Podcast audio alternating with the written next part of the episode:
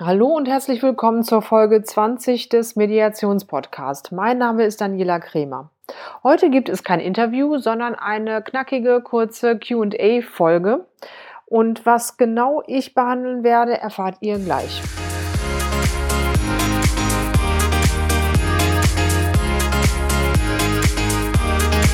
So, bevor ich jetzt mit der Beantwortung der Fragen loslege, möchte ich nochmal auf die Facebook-Gruppe zum Mediationspodcast hinweisen. Aus dieser wundervollen Gruppe, die ja mittlerweile öffentlich ist, kam auch die erste Frage von Sabina Schlüter.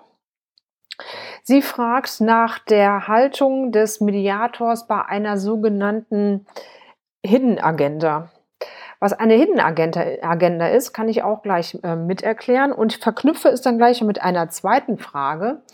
Und zwar bin ich gefragt worden, du sagst, du fragst ja immer, was muss ein guter Mediator oder was macht einen guten Mediator aus?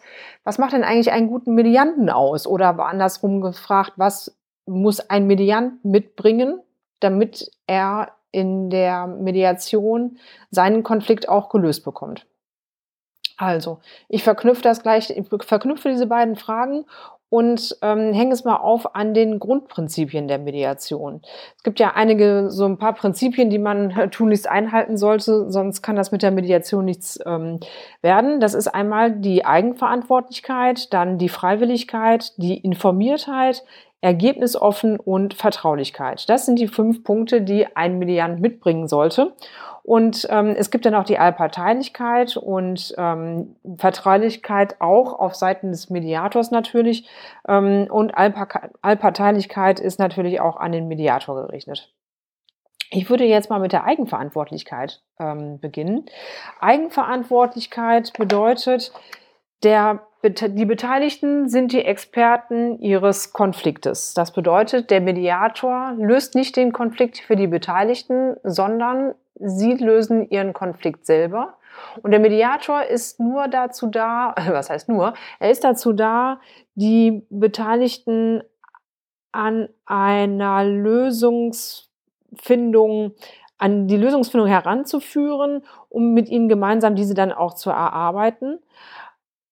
Und damit auch die Lösung auch tragfähig und nachhaltig ist, wird es dann hinterher einer, zu einer Vereinbarung kommen, die dann alle gemeinsam unterschreiben.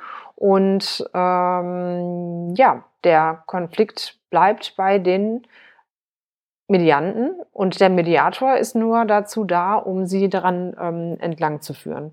Das ist das Thema eigenverantwortlich. Also nicht der Mediator ist für die Lösung des Konflikts zuständig, sondern die eigenen, sondern die äh, Medianten handeln oder sollten eigentlich ähm, eigenverantwortlich handeln. Das zweite ist, die Medianten sollten freiwillig in die Mediation kommen. Das bedeutet, Gut, wenn das jetzt eine Mediation in einem Unternehmen ist, dann ist das natürlich immer forciert durch den, ähm, durch den Vorgesetzten. Ähm, es sollte aber vor der Mediation klar sein, dass die Teilnahme daran freiwillig ist. Das bedeutet, inwieweit die Medianten dazu bereit sind, mitzuarbeiten und an der Lösung mitzuarbeiten im Sinne von die Lösung gemeinsam gestalten. Sollte dann sich jetzt im Laufe der Mediation herausstellen, dass nicht bei jedem die Freiwilligkeit gegeben ist oder dass eine Mitarbeit entweder bewusst oder unbewusst verweigert wird und das fällt entweder einem Beteiligten auf oder aber dem Mediator, kann die Mediation ja auch, gibt es ja auch immer die Möglichkeit, die Mediation zu beenden, wenn das einer der Beteiligten wünscht, dass ausgestiegen wird aus der Mediation. Freiwilligkeit bedeutet aber auch, dass im Vorfeld ähm, einer Mediation sich klar gemacht wird, zwei Dinge. Entweder, was passiert im schlimmsten Fall, wenn der Konflikt nicht bearbeitet wird? Was ist wirklich Worst-Case-Szenario?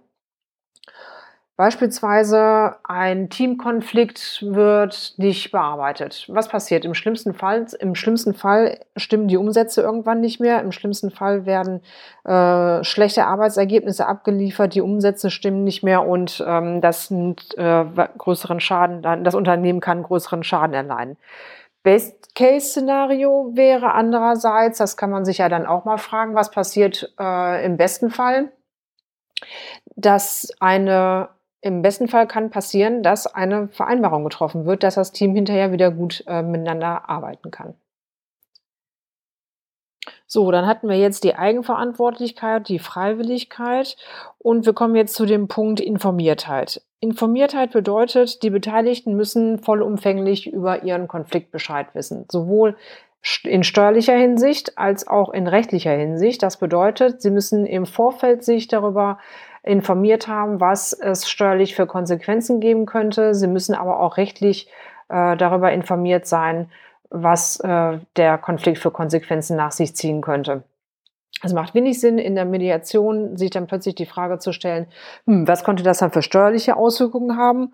Und ich möchte daran nochmal darauf hinweisen, auch selbst wenn die Mediation durch einen Steuerberater ähm, erfolgt, darf dieser nicht beratend tätig werden, da eine steuerliche Konsequenz für beide Beteiligten nicht immer die gleiche sein kann und er dann die Allparteilichkeit ähm, verlieren würde. Das bedeutet, man muss hier auch zu einem externen Steuerberater gehen, genauso in rechtlichen Angelegenheiten, beispielsweise bei einer Mietstreitigkeit ähm, wenn da im Laufe des, äh, der, der Lösungsfindung äh, herauskommt, dass eine Lösung hm, rechtlich nicht machbar ist oder möglicherweise nicht machbar sein könnte, dann muss man auch hier ähm, möglicherweise die Mediation unterbrechen, um dann nochmal rechtlichen Rat einzuholen. Ganz wichtiger Punkt ist also die Informiertheit.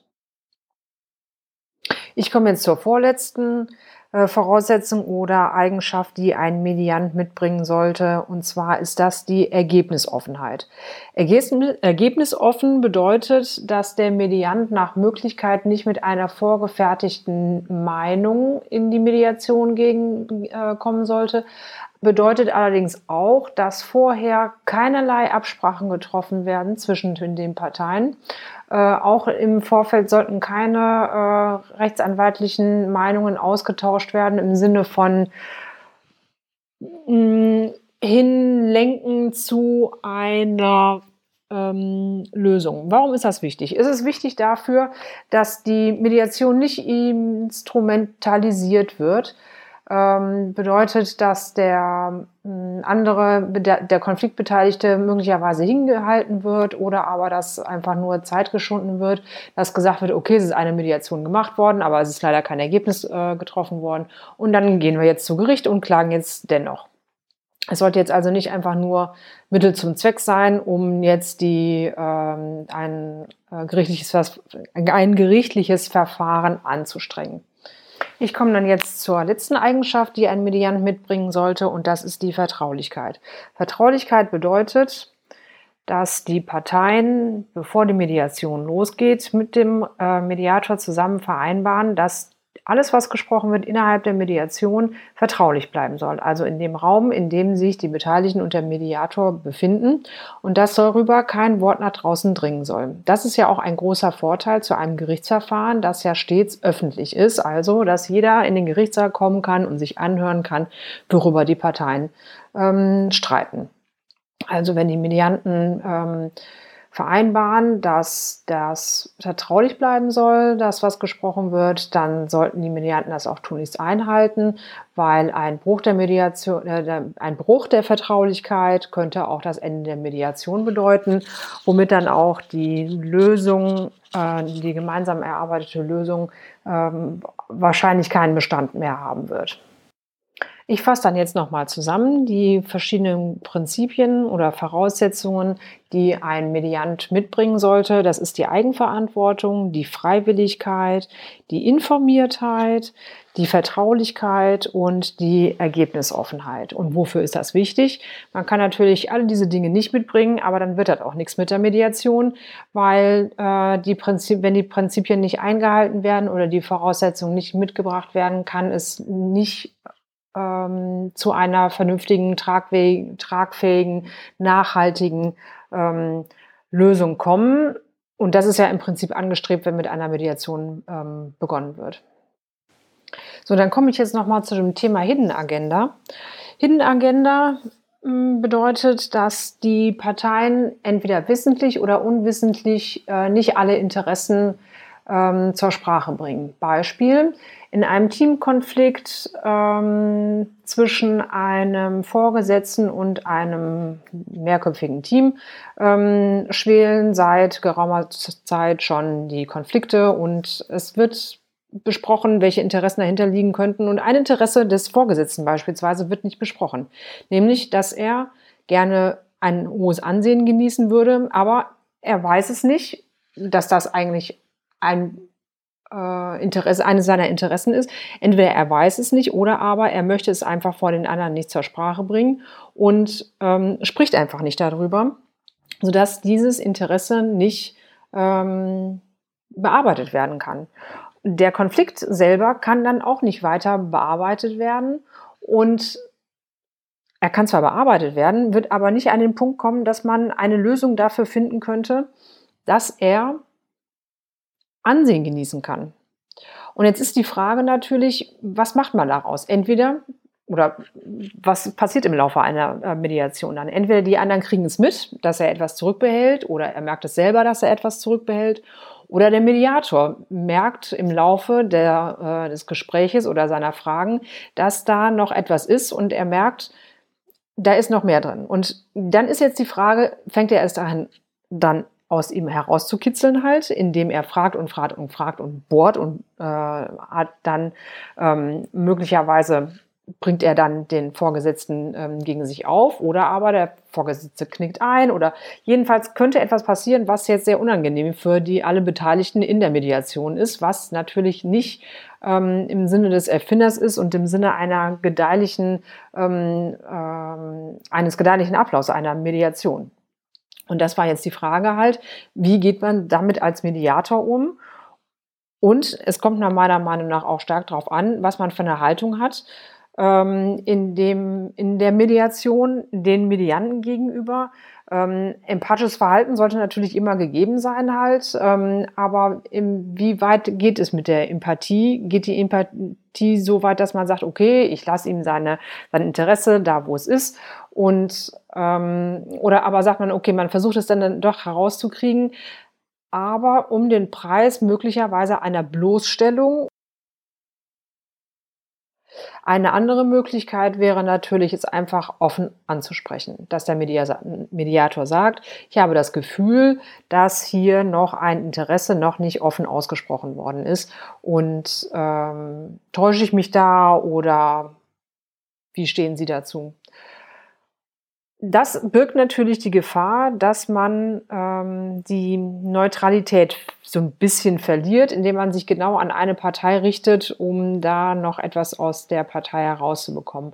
Auch wenn es für den eigentlich nur dem, dem Ziel dienen soll, halt für die Parteien eine tragfähige Lösung ähm, zu erarbeiten, die ohne die Herausarbeitung des weiteren Interesses so nicht möglich wäre.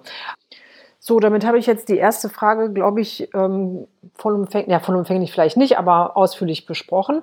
Ähm, wir sind jetzt auch schon bei Minute 14 und ich habe jetzt hier noch eine zweite Frage auf meinem Zettel stehen. Das würde jetzt aber auch noch ein bisschen, da müsste ich jetzt noch mal ein bisschen weiter ausholen.